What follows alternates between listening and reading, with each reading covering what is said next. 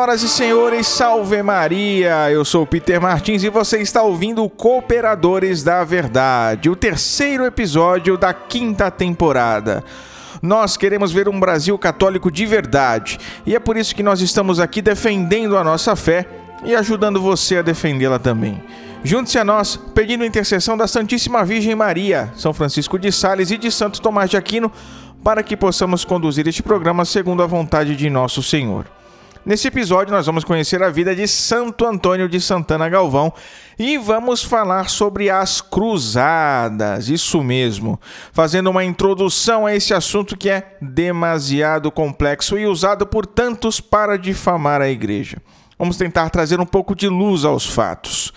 Meus caros, esse episódio me custou um belíssimo sábado de sol que eu poderia ter ficado com a minha família, passeado com a minha esposa e minha filha, mas que fiquei trancafiado no meu escritório só para preparar esse conteúdo para vocês. Então, pelo amor de Deus, vocês têm a obrigação moral de curtir, comentar, compartilhar e recomendar esse episódio para todo mundo que passar na frente de vocês. Porque olha, depois dessa eu acho que mereço, hein?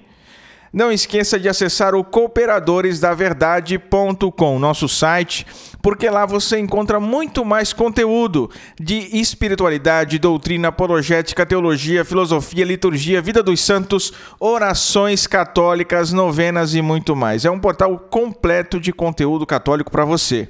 Nas redes sociais, você nos encontra facilmente procurando por Cooperadores da Verdade ou digitando o nome de usuário que é sempre o mesmo, os Cooperadores, tudo junto. Facebook, Twitter, YouTube e principalmente Instagram, que é o que nós mais utilizamos atualmente, tá bom? Então, vamos rezar antes de começar esse episódio, porque quem reza se salva, quem não reza se condena, já dizia Santo Afonso Maria de Ligório.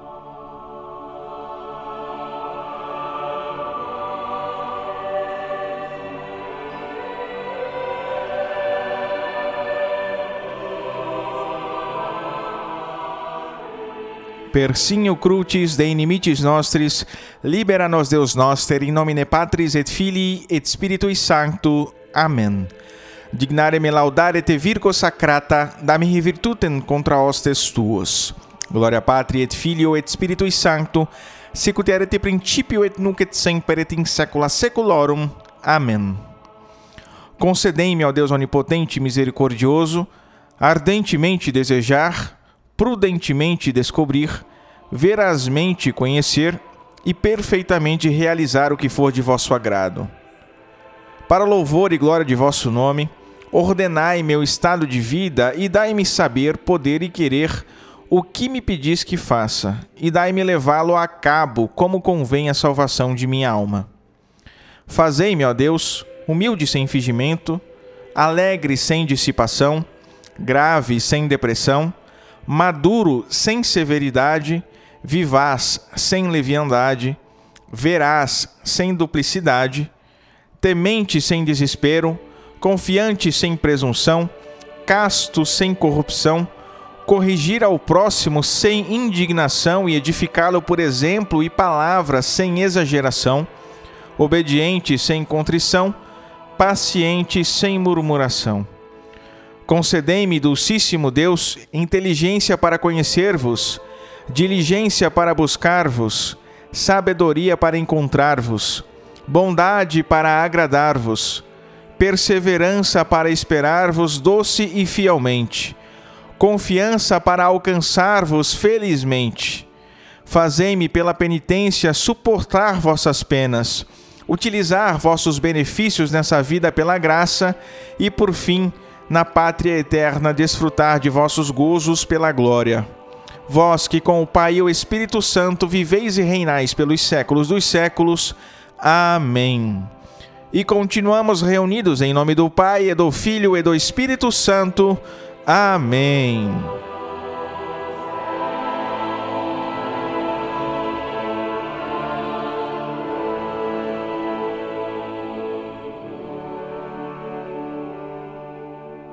E no quadro A Vida dos Santos, nós estamos estudando a vida dos santos franciscanos. No último episódio, nós falamos de São João de Capistrano e no episódio de hoje nós conheceremos a história de Santo Antônio de Santana Galvão.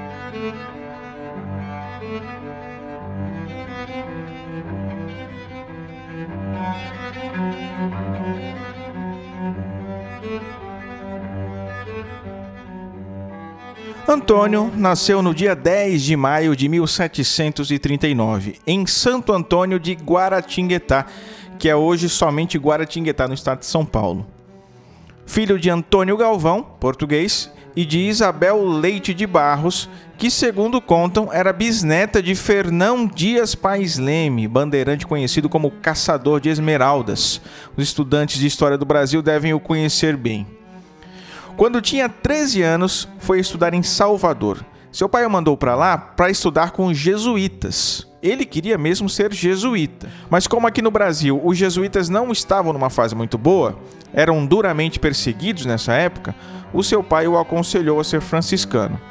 Então, em 1760, ele ingressou no noviciado da Província Franciscana da Imaculada Conceição, no convento de São Boaventura, no estado do Rio de Janeiro. E lá ele foi ordenado como sacerdote em 1762. Rapidíssimo, né? Dois anos mais tarde. Do convento, infelizmente hoje, só restam as ruínas. Logo foi transferido para o convento de São Francisco, em São Paulo, para continuar os seus estudos de filosofia e teologia e dar continuidade ao seu apostolado. Santo Antônio de Santana Galvão se consagrou inteiramente à Virgem Maria e assinou a sua consagração com o próprio sangue foi em 9 de março de 1766.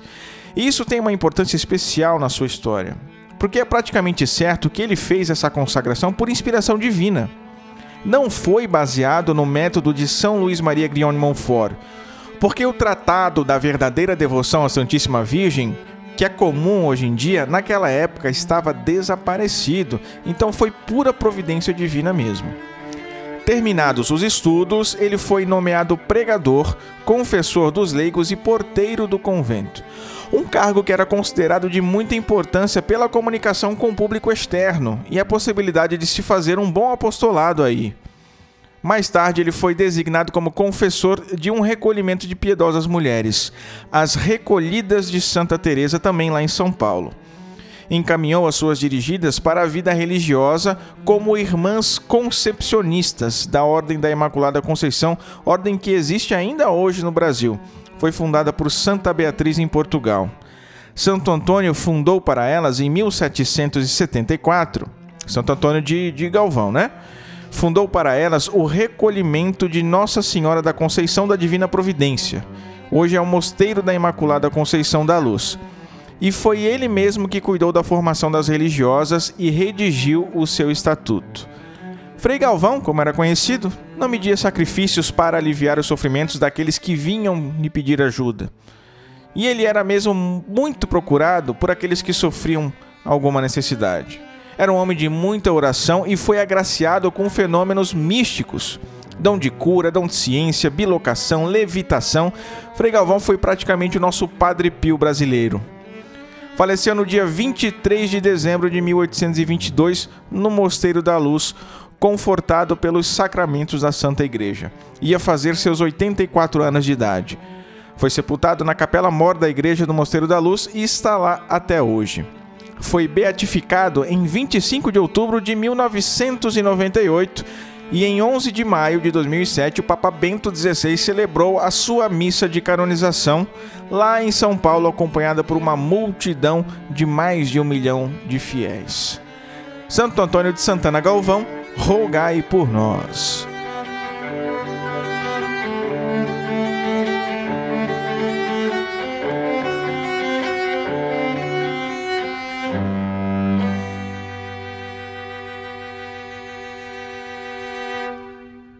Recado rápido aqui antes de nós irmos para o tema principal desse episódio.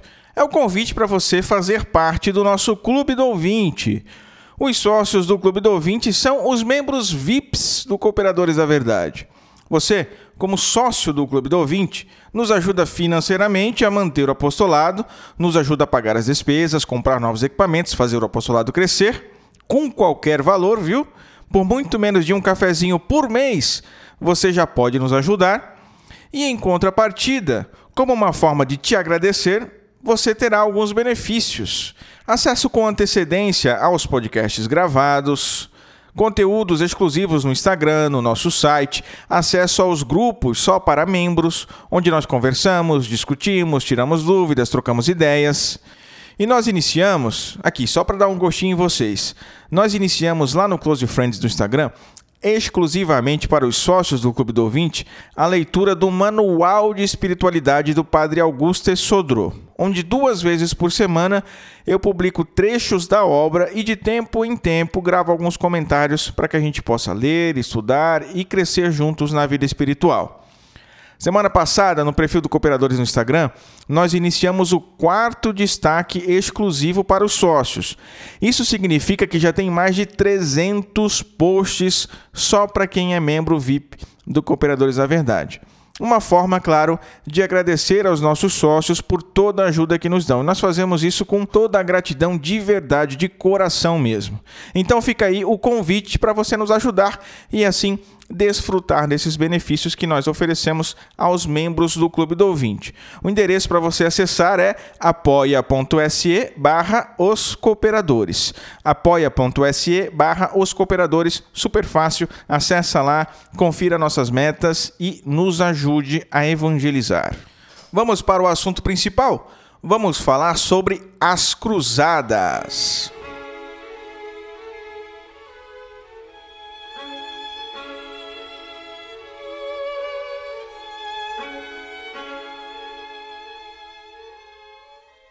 As cruzadas são, sem dúvida, um assunto espinhoso, porque foram muitos os acontecimentos, são muitos os documentos, muitos historiadores com visões diversas que acentuam um ou outro ponto, um ou outro acontecimento, um ou outro personagem, e, sobretudo, houve e há ainda muitos difamadores da igreja, protestantes, iluministas e de tudo quanto é lugar, que se valem desses acontecimentos, se valem dos documentos históricos para difamar a igreja, criando narrativas ou mesmo inventando histórias, né?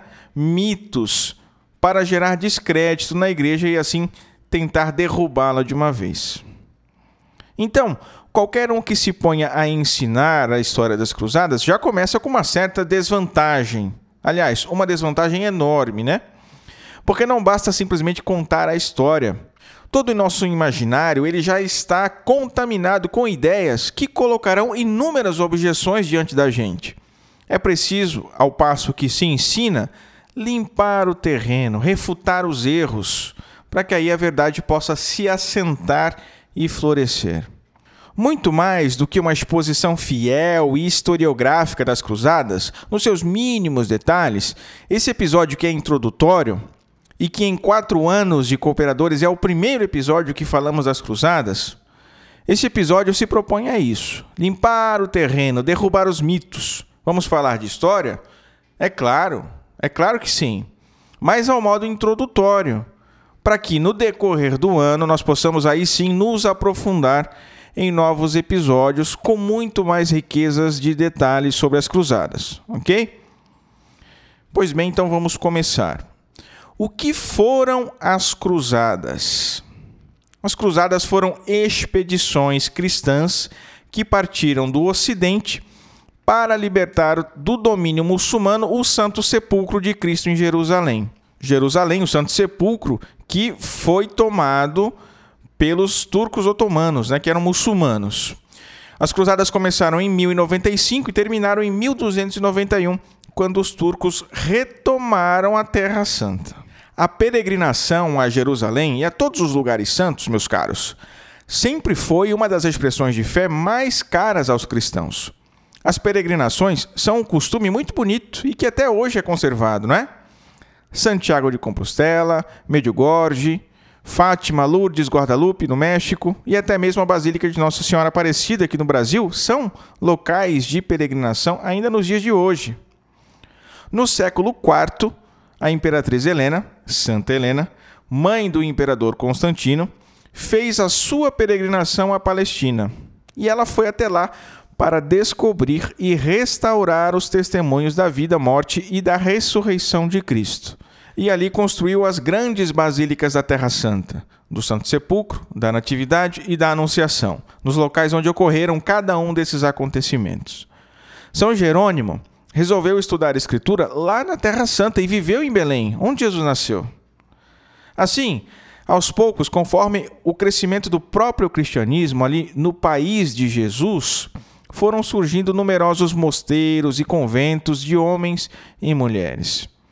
E estava tudo muito bem, obrigado. Até que Maomé, maluco, resolve criar o Islã. E como diz Santo Tomás, Maomé resolveu submeter o povo ao peso da sua lei, pela força da espada.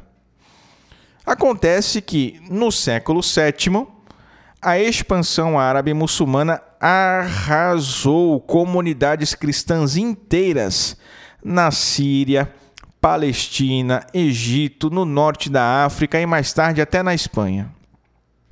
Jerusalém, em 638, foi ocupada e praticamente à força transformada em uma cidade árabe, uma cidade muçulmana.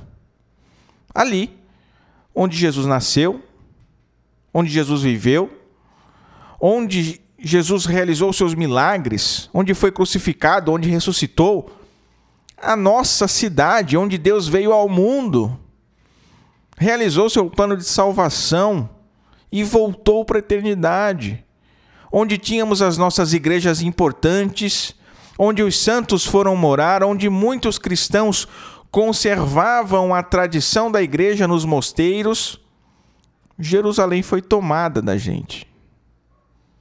Invadiram nosso território, roubaram nossos bens, mataram nossos parentes, estupraram nossas mulheres e ainda cobravam altos impostos dos peregrinos que, sem saber que a cidade tinha sido tomada, ainda viajavam para lá para conhecer a terra de Jesus. E isso tudo depois que a igreja aqui no Ocidente já tinha sofrido o pão que o diabo amassou na mão dos bárbaros. Foram tempos muito difíceis para os cristãos. A Basílica do Santo Sepulcro foi destruída pelo califa muçulmano Hakim no ano de 1009. Muitos cristãos e também judeus, hein, foram duramente perseguidos nessa época. Em 1071, os turcos, chamados Seljúcidas, que eram um, um povo meio nômade, que foi aos poucos assimilando a cultura persa, também muçulmanos, tomaram Jerusalém e novamente muitos cristãos foram presos, torturados, perseguidos, sequestrados e mortos. Percebam, meus caros, eu disse que Jerusalém havia sido ocupada em 638 e nós demos um salto agora para o ano de 1071. Já se passaram quatro séculos quatro séculos de domínio muçulmano. E esses quatro séculos foram épocas assim oscilantes. Em alguns momentos, os muçulmanos foram acalmados por alguns acordos de paz. O próprio Carlos Magno, no início do século IX, fez um acordo com o califa Harun al-Rashid. Só que acontece o seguinte: os muçulmanos não tinham o menor apreço em manter as suas palavras. Esses acordos, esses pactos de paz, nem sempre eram respeitados a destruição da Basílica do Santo Sepulcro, tão histórica, né, do século IV, vejam que riqueza.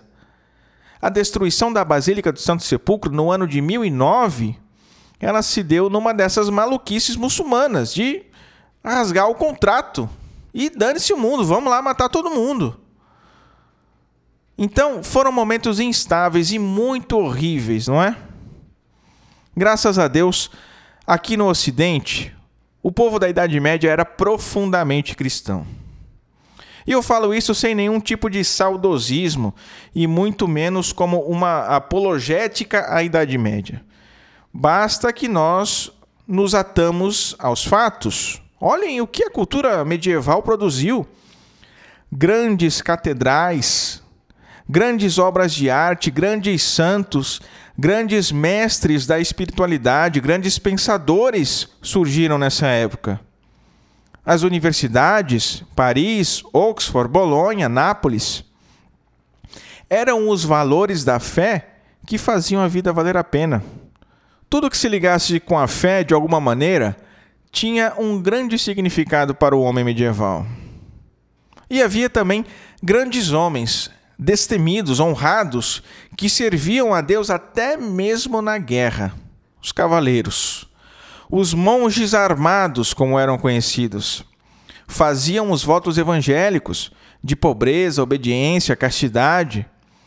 Surgia na história da igreja as ordens militares. Os templários foram os primeiros, mas havia outras, em Portugal, Espanha, Inglaterra. Homens que se consagravam a Deus para servi-lo até as últimas consequências que uma guerra poderia causar. São Bernardo de Claraval, que escreveu a regra dos templários, disse uma vez que não sabia se deveria chamar os templários de monges ou cavaleiros. Daí a gente pode ver a natureza da coisa, profundamente cristã, católica e piedosa.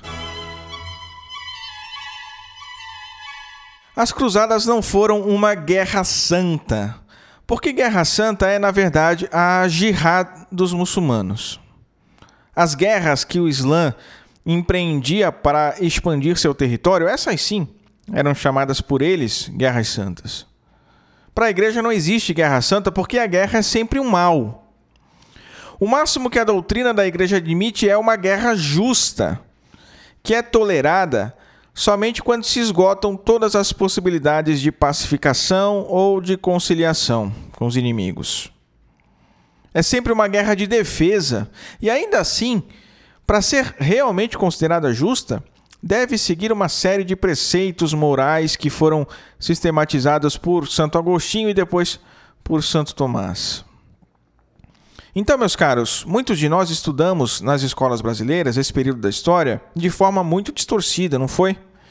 Muitos professores diziam, e dizem até hoje, que as cruzadas foram guerras santas, em busca de riqueza e território. Nada mais falso que isso. As cruzadas em direção ao Ocidente foram guerras de defesa. Foram uma resposta às agressões dos muçulmanos, uma tentativa de reversão contra as conquistas islâmicas nos territórios cristãos. Porque, como eu disse agora há pouco, os muçulmanos chegaram com toda a sua força e foram tomando tudo. O Império Bizantino, o Império Romano do Ocidente, aos poucos foi reduzido a um território um pouco maior que a Grécia. A Grécia é um país praticamente do tamanho do estado de Santa Catarina, vocês imaginem só. Nos dias de hoje, o território faria fronteira de um lado com a Itália e de outro com a Armênia tendo ali no, no meio aqueles países, né? Croácia, Sérvia, Grécia, Bulgária, Turquia. E foi reduzido a um território minúsculo. Diante de todo esse sofrimento, e sem ter como esboçar qualquer reação, o imperador de Constantinopla, na época era o Aleixo Comneno, foi ele quem pediu socorro, pediu ajuda ao Ocidente toda a Europa, toda a igreja ocidental se comoveu com a situação do Oriente. Daí que o Papa Urbano II, em 1095, convocou o Concílio Regional de Clermont. Clermont é uma cidade francesa que existe ainda hoje.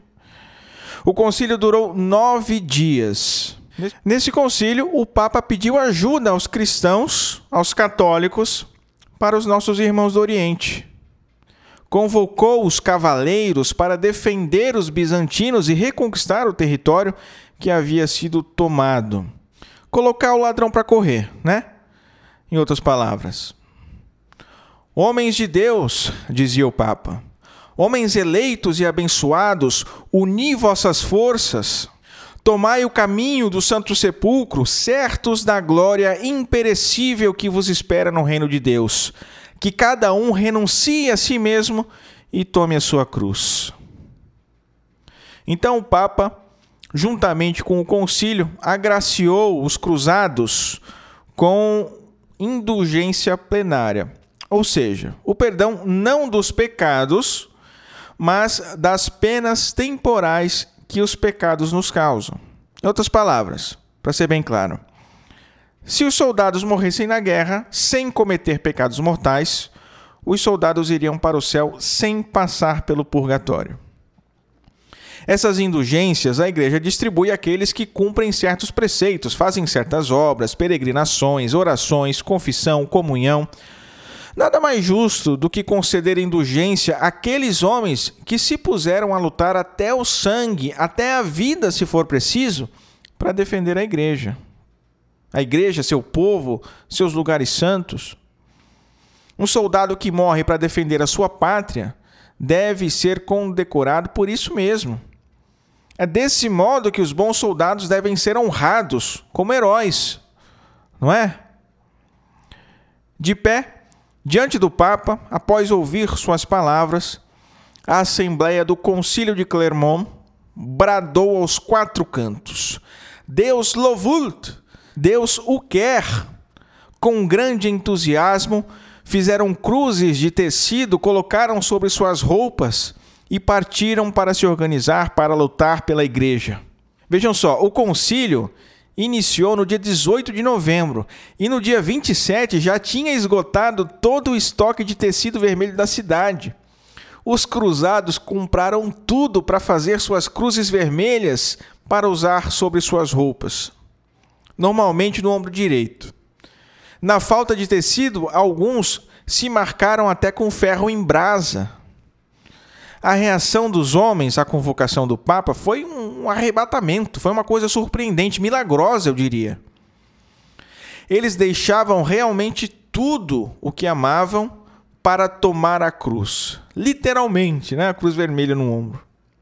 Os nobres, os barões abandonaram seus castelos, os artistas abandonaram seu trabalho, os camponeses deixaram seus campos, tudo isso para proteger os lugares santos da igreja das profanações e sacrilégios, para proteger os católicos e garantir que eles possam rezar em paz nas suas próprias igrejas.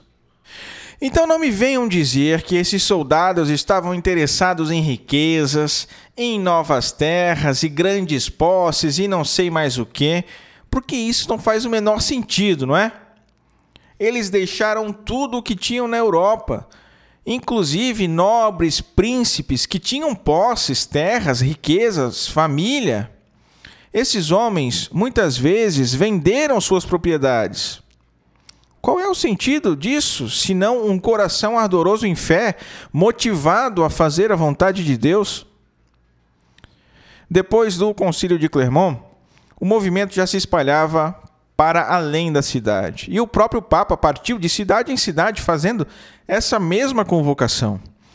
Diversos missionários enviados pela igreja foram em todas as direções e em cada cidade. Eles se reuniam com aquele povo, repetindo as palavras do Papa e convocando os homens também a lutarem. Não demorou muito até que os homens da Bélgica, da Itália, a Bélgica naquele tempo se chamava Flandres, né? Bélgica, Itália, da Inglaterra, dos países escandinavos. Estavam todos contagiados com aquele fervor, com aquela motivação de lutar pela igreja. Um santo contágio, como diz o historiador Daniel Hopes. Ah, e eu esqueci de falar que além da indulgência plenária, que todos os que partiam para a batalha lucravam, a igreja também garantia a segurança da família que ficava. Então não é que eles largaram tudo assim de qualquer jeito, abandonaram filhos, esposa e tudo mais. Não.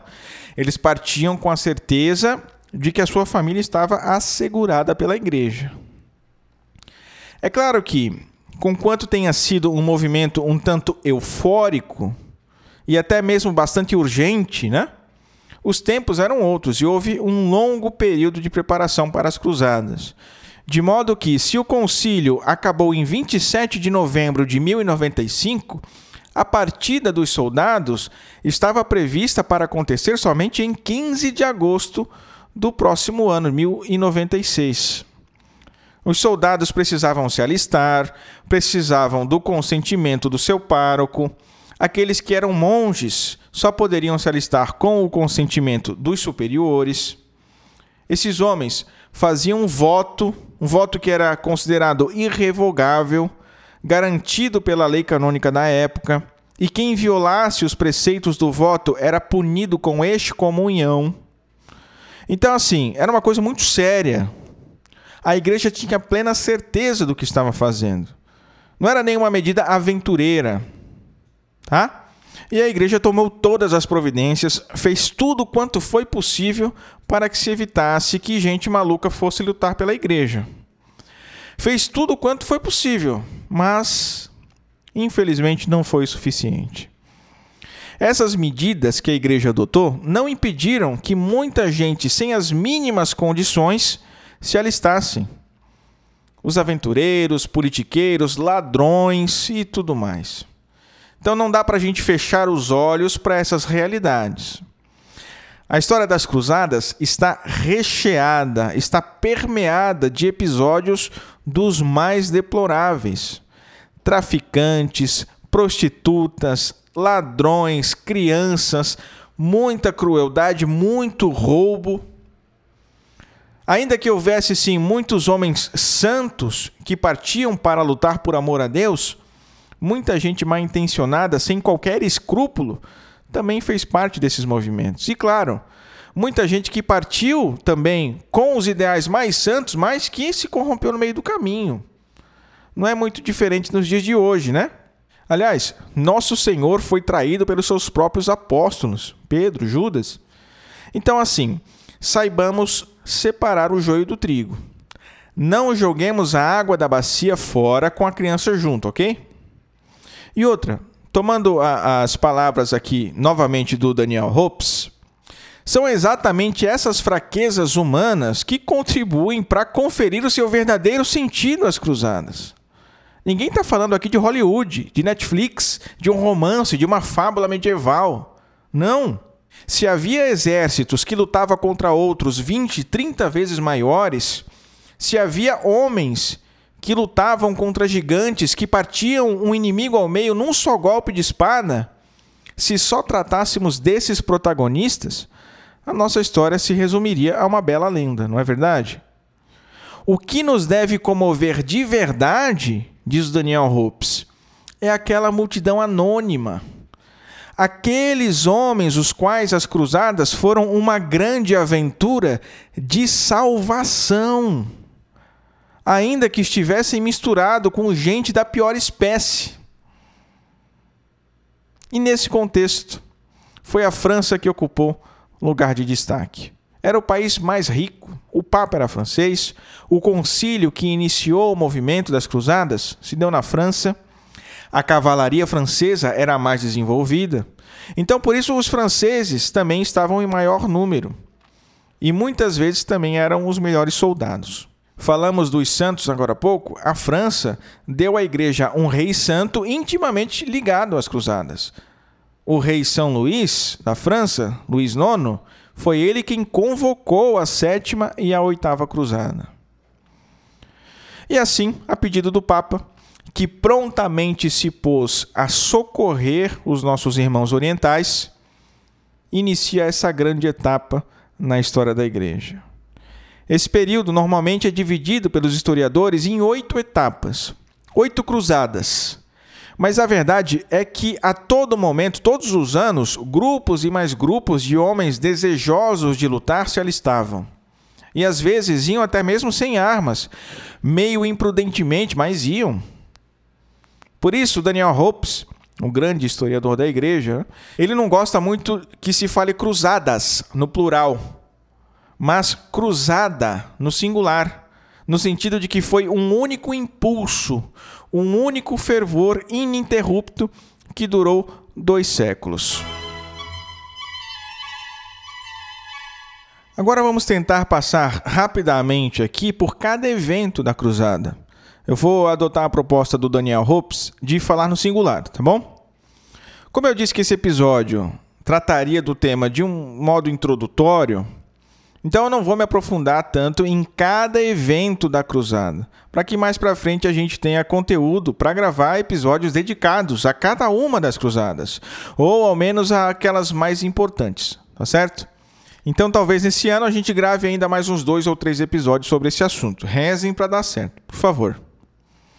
A verdade é que antes mesmo da primeira cruzada oficial, aquela que estava marcada para partir em 15 de agosto de 1066, dia da Assunção de Nossa Senhora, houve uma cruzada popular. Foi um movimento tão avassalador que a igreja não pôde nem impedir e nem controlar. Milhares de pessoas simplesmente se adiantaram em relação àquela programação oficial da igreja. Ela foi conduzida, essa cruzada popular, pelo monge Pedro, chamado Eremita, e pelo cavaleiro Gualtério, chamado Sem Haveres. Pedro Eremita e Gualtério Sem Haveres. Cerca de 40 mil peregrinos partiram da Europa para tentar libertar Jerusalém do domínio muçulmano. Só que foi um verdadeiro desastre. Eles não estavam preparados, nem sequer conseguiram chegar lá. Por quê? Porque as dificuldades eram imensas. E dentre essas 40 mil pessoas tinham soldados, mas tinham crianças, mulheres, idosos. Então, quer dizer, foi uma tentativa de migração, foi quase uma migração. Uma tentativa porque não chegaram lá, né? Tiveram até de saquear as cidades para alimentar aquele povo todo. Foi um horror. Os que não morreram de fome e doenças no meio do caminho deram de cara com os turcos, que aí terminaram de massacrar todo mundo. Dos 40 mil, parece que sobraram 3 mil. E essa, meus caros, foi a primeira cruzada. Um desastre completo.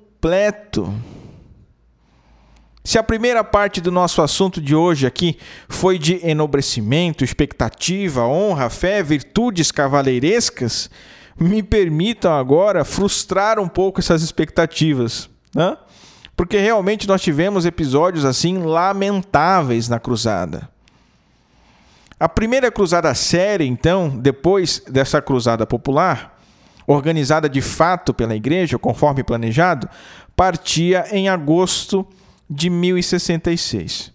Foram quatro exércitos e todos eles conseguiram chegar lá em Constantinopla, a capital bizantina. A cidade de Nicéia, lá onde aconteceu aquele famoso concílio de Nicéia, lembram? Que proclamou Maria como mãe de Deus, ela estava nas mãos dos turcos e foi reconquistada, voltou a ser um território cristão, voltou a ter domínio bizantino. Os soldados cristãos ainda travaram mais dois anos de luta contra o exército do califa Solimão e recuperaram duas cidades importantes. Edessa, em 97, e Antioquia, depois, em 98. E um ano depois, em 1099, finalmente recuperaram Jerusalém. Só que vejam só: cerca de meio milhão de homens perderam a vida nessa expedição. 500 mil pessoas. É um número enorme, né? Absurdo. Mas é isso. É guerra. Não é um conto de fadas. A guerra é sempre o mal. Lembrem do que eu disse lá no início, né? E com o fim da guerra, fundaram-se quatro centros latinos lá naqueles territórios orientais: o Reino de Jerusalém, o Principado de Antioquia e os condados de Edessa e de Trípolis, que tinham governantes latinos. Assim, aquelas cidades mais na costa do mar Mediterrâneo foram ocupadas por navegantes e comerciantes eh, ocidentais. Então, os peregrinos já poderiam vir à Terra Santa com mais segurança. Os templários e os hospitalários foram criados justamente para proteger aqueles peregrinos. Houve ainda outras cruzadas, né? Porque aqueles territórios latinos no Oriente eles eram constantemente ameaçados pelos muçulmanos. A segunda cruzada foi em 1147. Não tivemos nem 50 anos de sossego, né? Os turcos reconquistaram e destruíram a cidade de Edessa. E aí entra em cena o grande São Bernardo de Claraval. Foi ele quem fez um apelo ao rei da França Luís VII. Ainda não era São Luís, né? O rei Luís, que foi santo, foi Luís IX. Mas São Bernardo fez um apelo ao rei Luís VII da França e também ao rei da Germânia, Conrado III, para que lutassem para tomar novamente Edessa. E eles atenderam o pedido de São Bernardo e assim fizeram.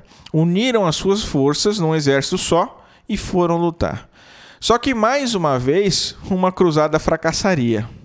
Eles conseguiram invadir a cidade de Damasco para que pudessem chegar em Edessa, mas não conseguiram se manter lá. Foram postos para fora pelos inimigos e tiveram que voltar sem a vitória em 1149. A terceira cruzada foi em 1190, 50 anos depois daquela derrota em Damasco. E por quê? Porque os malditos muçulmanos novamente invadiram Jerusalém, agora com o sultão Saladino. Na verdade, a invasão foi em 1187. Em 1190 foi a reação cristã, né? Dessa vez foi o Papa Urbano III quem apelou novamente ao rei da França, mas que agora era o rei Filipe Augusto, também ao imperador Frederico I, Frederico Barbarroxa da Alemanha, do Sacro Império Romano Germânico, né? E também ao Ricardo Coração de Leão da Inglaterra. Só que o Barbarroxa ficou pelo caminho. Depois de algumas batalhas, ele teve uma congestão uma congestão muito grave, né? E morreu afogado no rio Cídinos, um rio enorme, longo, que cruza diversos países ali abaixo da Turquia. E aí o seu exército acabou se dispersando. Ricardo Coração de Leão e Felipe Augusto foram pelo mar até São João de Acre, uma cidade que na época pertencia a Jerusalém. Era uma fortaleza, né? E eles conseguiram ocupar essa fortaleza de São João de Acre em 1191, mas não chegaram a avançar para Jerusalém.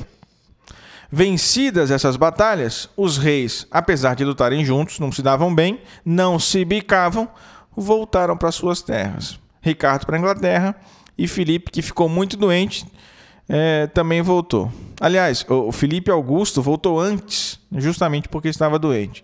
E o exército inglês só voltaria em 1192. Bom, chegamos à Quarta Cruzada, em 1198, quando o Papa Inocêncio III convoca os soldados a lutar novamente por Jerusalém. E vejam que beleza de cruzada, hein? Os soldados que partiram para libertar Jerusalém chegaram em Constantinopla e tomaram a cidade para eles. Os soldados roubaram a capital do Império Bizantino, que tinha pedido ajuda para o Papa para salvá-los dos muçulmanos. Vejam que beleza de cruzada, hein? Eu disse que eu ia decepcionar vocês. Os soldados fizeram com Constantinopla aquilo que os muçulmanos fizeram com Jerusalém. Então, eles destruíam as imagens sagradas, saqueavam as igrejas, matavam quem apresentava alguma reação, estupravam as mulheres. Foi algo inacreditável, um completo desvio de finalidade, uma sandice. Por alguns anos, Constantinopla chegou a ser a capital de um império latino lá no Oriente. Isso acabou só quando o general Miguel, o paleólogo, retomou Constantinopla em 1261. É claro que o Papa rechaçou né, a atitude desses canalhas que foram excomungados, lógico, por quebrarem aqueles votos que eu falei lá no início. Então, essa cruzada foi um desastre completo. A Quinta Cruzada, de 1219 a 1221, foi assumida por alemães e húngaros. Só que eles foram para o Egito. E o rio Nilo teve uma grande cheia e eles tiveram que voltar. Mais um fracasso, né? A Sexta Cruzada foi chamada, vejam só vocês, de peregrinação sem fé. Ou cruzada falsa, ou cruzada ímpia. Né? Ela ocorreu de 1228 a 1229. Ela foi empreendida pelo rei Frederico II, que tinha sido já excomungado. E a sua intenção não era tanto libertar o Santo Sepulcro, não, mas unir os títulos de imperador da Alemanha e rei de Jerusalém. Vejam só que maravilha. E ele conquistou e manteve por 10 anos o domínio sobre Jerusalém, Belém e Nazaré. Só que depois, novamente, Jerusalém volta para o domínio dos muçulmanos. Então, mais uma cruzada que já começou fracassada, né?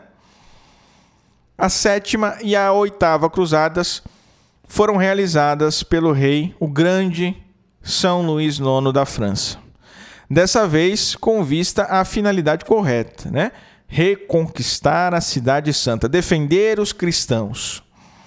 São Luís ficou gravemente doente, isso era no ano de 1224, perdão, 1244, e ele fez uma promessa a Deus. Se a saúde dele se restabelecesse, ele participaria de uma cruzada. E assim se deu. Ele ficou curado e imediatamente se pôs a cumprir a promessa. Foi no concílio de Lyon, concílio ecumênico, 13º concílio ecumênico da igreja, que o Papa convocou a sétima cruzada. São Luís encarou essa expedição como uma verdadeira peregrinação. Chegou a criar uma comissão, vejam só, a integridade deste homem. São Luís criou uma comissão que era uma espécie de ouvidoria para que denunciassem a ele as queixas de quaisquer imoralidades que manchassem a honra daquele empreendimento. Partiram em 38 navios cantando Veni Creator. Vejam só que coisa linda, espetacular. O exército de São Luís desembarcou na cidade de Damieta, no Egito, e conseguiu tomá-la. Depois seguiram para a cidade de Mensorá, hoje é, é a Argélia, né? E conseguiram invadir a cidade também, mas foram depois contra-atacados e acabaram caindo. Foram todos presos e libertos depois, somente pagando um alto preço pelo resgate. Mas em 1270, São Luís renovou seus esforços. A muito custo, constituiu um exército para empreender a oitava cruzada. Partiu em 11 de julho de 1270 e ela foi muito bem iniciada mas em 25 de agosto do mesmo ano, 1270, São Luís adoeceu novamente, gravemente, né, e acabou morrendo. Antes de ele morrer, o seu filho já tinha morrido e depois um dos legados papais, né, que acompanhavam a cruzada, também morreu. Parece que eles foram pegos por uma peste, algo assim. Né? E aí, com o enfraquecimento das forças do exército de São Luís, os turcos novamente venceram e em 1291 acabou de uma vez por todas o período da cruzada. Frustrante, não? A cruzada, com todos os seus eventos, foi um empreendimento que falhou, fracassou, foi um desastre. Milhares de pessoas morreram, Milhares de famílias foram desfeitas, mulheres ficaram sem maridos, filhos ficaram órfãos de pais, as economias da igreja e dos países foram esgotadas, nenhum dos fins foram alcançados. O Santo Sepulcro não foi libertado. A reunião das igrejas do Oriente e do Ocidente, algo que se tinha em vista também, ainda que como um segundo efeito, né? Não aconteceu. Mas por que os católicos então louvam tanto esse evento inútil e pernicioso para a história da igreja? Porque, na verdade, a cruzada não foi nada inútil e perniciosa. Ao contrário. Isso eu tomo também do Daniel Hopes. Mais do que qualquer outro evento, a cruzada fez com que a cristandade tomasse consciência da sua unidade esses homens foram movidos por um sentimento cristão acima de qualquer nacionalidade, língua, raça, o que quer que seja, reconhecendo que havia sim uma realidade superior, uma espécie de etnia espiritual, algo que os unia de forma muito mais intensa, inclusive, do que qualquer laço terreno. Vocês entendem?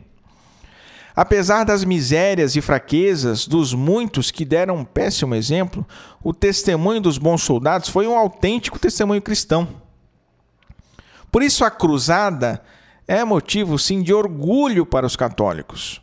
E os autênticos cavaleiros cristãos foram grandes heróis e devem ser louvados como autênticos heróis, mártires que foram. Quem é que não ficaria orgulhoso de um avô, de um pai, de um irmão, ou mesmo de um amigo que tenha dado a sua vida para salvar os seus, para salvar sua terra, ainda que tenha fracassado? É claro que é motivo de orgulho. Além do mais, do ponto de vista mais prático, os cristãos acabaram sendo mais respeitados, ofereceram sim resistência. Os peregrinos passaram a ter mais segurança ao visitar os lugares santos. As perseguições foram abrandadas e o avanço muçulmano também foi contido. No âmbito cultural, muita coisa surgiu daí, né, do contato do Oriente com o Ocidente, na culinária, na vestimenta, na arte, na arquitetura, na música, na literatura, no comportamento, nas tradições, enfim. No século XIV, início do século XIV, até houve a intenção de se convocar uma nova cruzada, tanto por parte do Papa, Papa João XXII, que estava em Avignon na época, quanto por parte do rei Filipe VI da França. Mas aí veio a Guerra dos Cem Anos entre França e Inglaterra e acabou desviando os esforços e enterrando a possibilidade de uma nova cruzada de uma vez por todas. A Guerra dos Cem Anos foi aquela guerra que Santa Joana d'Arc participou, né? Com isso, a cruzada passará a ficar apenas na memória de cada cristão. A cruzada faz parte de uma paisagem espiritual católica europeia, do mesmo modo que as catedrais também fazem. Isso diz muito acertadamente o professor e historiador Roberto de Mattei. É parte do patrimônio dos valores derivados do Evangelho, né? As catedrais góticas e medievais e as cruzadas são contemporâneas, meus caros. Toda a riqueza artística da Idade Média só pode ser compreendida se levarmos em conta, isso diz o Papa Bento XVI, toda a riqueza artística da Idade Média só pode ser compreendida se levarmos em conta o espírito religioso que abrasava os corações dos cristãos daquele tempo. Os mesmos corações abrasados que levaram os homens a lutar pela igreja nas guerras. A primeira cruzada foi pregada, foi convocada em decorrência da meditação das palavras do próprio Jesus, que cada um renuncie a si mesmo e tome a sua cruz. Foram as palavras do Papa Urbano II. Eu falei lá no início, vocês devem lembrar, né? E que cruz é essa? É aquela mesma cruz que reunia os cristãos nas catedrais Aquela mesma cruz que foi estampada nas vestes dos cruzados e muitas vezes até mesmo tatuada com fogo em seus braços. Cruz que mostrava que aqueles homens estavam dispostos a oferecer sua vida por Cristo e pela Igreja. O espírito da cruzada não foi nada mais do que o puro espírito do cristianismo, o amor ao mistério incompreensível da cruz. O que fizeram aqueles bons soldados, os bons soldados? O que fizeram eles se não dar a sua própria vida pelos seus irmãos? E esse não é o modo mais perfeito de amar? E mais, também não foi a cruz um fracasso aos olhos humanos, como bem disse o Papa Bento XVI há uns anos atrás? Perdão, o Papa Francisco, há uns anos atrás? Querer apagar a cruzada da história do cristianismo, cedendo ao que o mundo diz e difama da igreja, é, no final das contas, apagar a própria ideia do combate cristão. Né? O, o apóstolo Paulo explica a vida cristã como um bom combate, que deve ser batalhado pelo bom soldado de Cristo. Nós, católicos, não podemos negar a nossa própria história, sobretudo essa, essa história das cruzadas, porque seria o mesmo que apagar a nossa própria doutrina.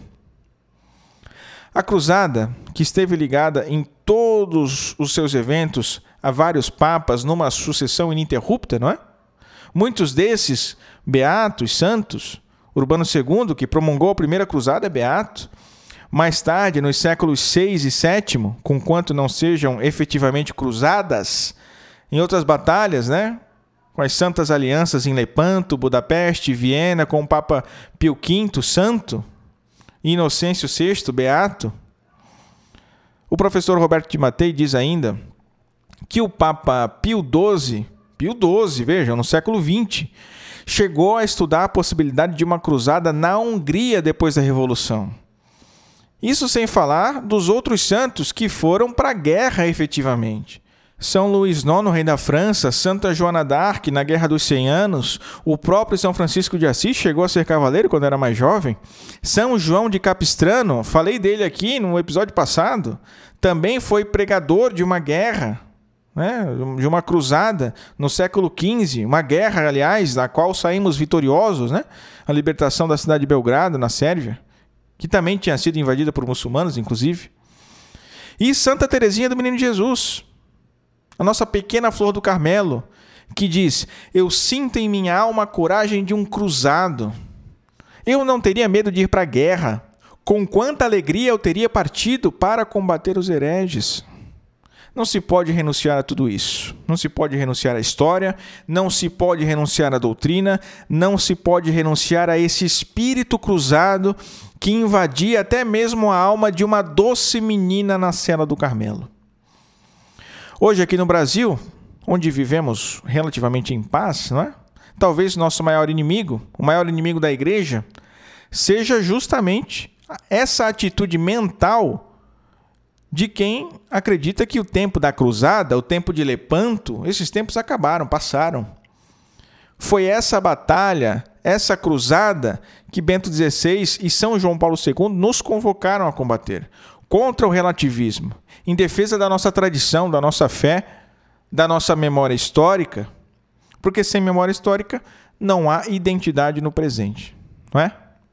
É pela memória, pelas tradições que nós conhecemos os povos. E a nossa tradição, a tradição católica, a tradição da igreja, acima de qualquer outra, é uma tradição viva. Porque o pacifismo, o que, que é? Nem estava nos meus planos falar dessas coisas aqui, tá? Mas vamos lá. Para encerrar o episódio. O pacifismo, o que, que é? No final das contas, o pacifismo é a vitória da matéria sobre o espírito da matéria ante o sobrenatural. É o reconhecimento de que não existem males maiores do que os males materiais, do que os males físicos. Então, no final das contas, não há nada a que realmente vale a pena lutar. Não há nada a que realmente vale a pena morrer. Não é? Por isso é uma completa desordem. E por isso o pacifismo não é católico. Chesterton, uma vez, perguntaram para ele: o que ele jamais levaria para uma ilha deserta? E ele respondeu: um pacifista. Mas é verdade, gente. Nós não podemos perder esse espírito militante, sob a pena de acabar perdendo a própria fé. Renunciaríamos assim à nossa própria salvação e renunciaríamos à cruz, que os verdadeiros cavaleiros cruzados abraçaram com tanto amor.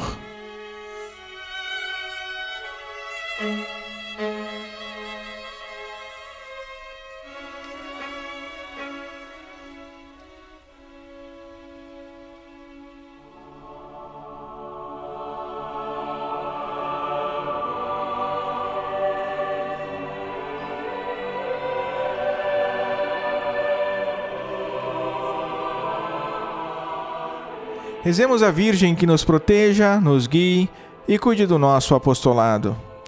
Subtum presidium confugimus sancta Dei genitrix, nostras deprecationes ne despicias in necessitatibus nostris. Sed a periculis contis libera nos semper, Virgo gloriosa et benedicta. Amém.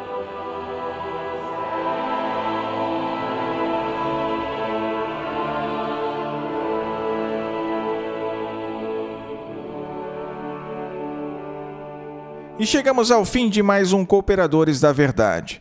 Siga-nos nas redes sociais, compartilhe o nosso conteúdo com os seus amigos, seja sócio do nosso Clube do Ouvinte e não deixe de comentar sobre esse episódio lá no nosso blog ou nas redes sociais. Gostou? Não gostou? Tem algo para acrescentar? Venha cooperar com a gente. Meus caros, eu vou deixar no post desse episódio, lá no nosso site, um curso sobre as guerras católicas do professor Rafael Brodbeck para você adquirir, porque é sensacional. O tempo está acabando, não posso falar mais, mas confira lá você, tá bom? Muito obrigado pela companhia, reze por nós, Deus te abençoe, salve Maria!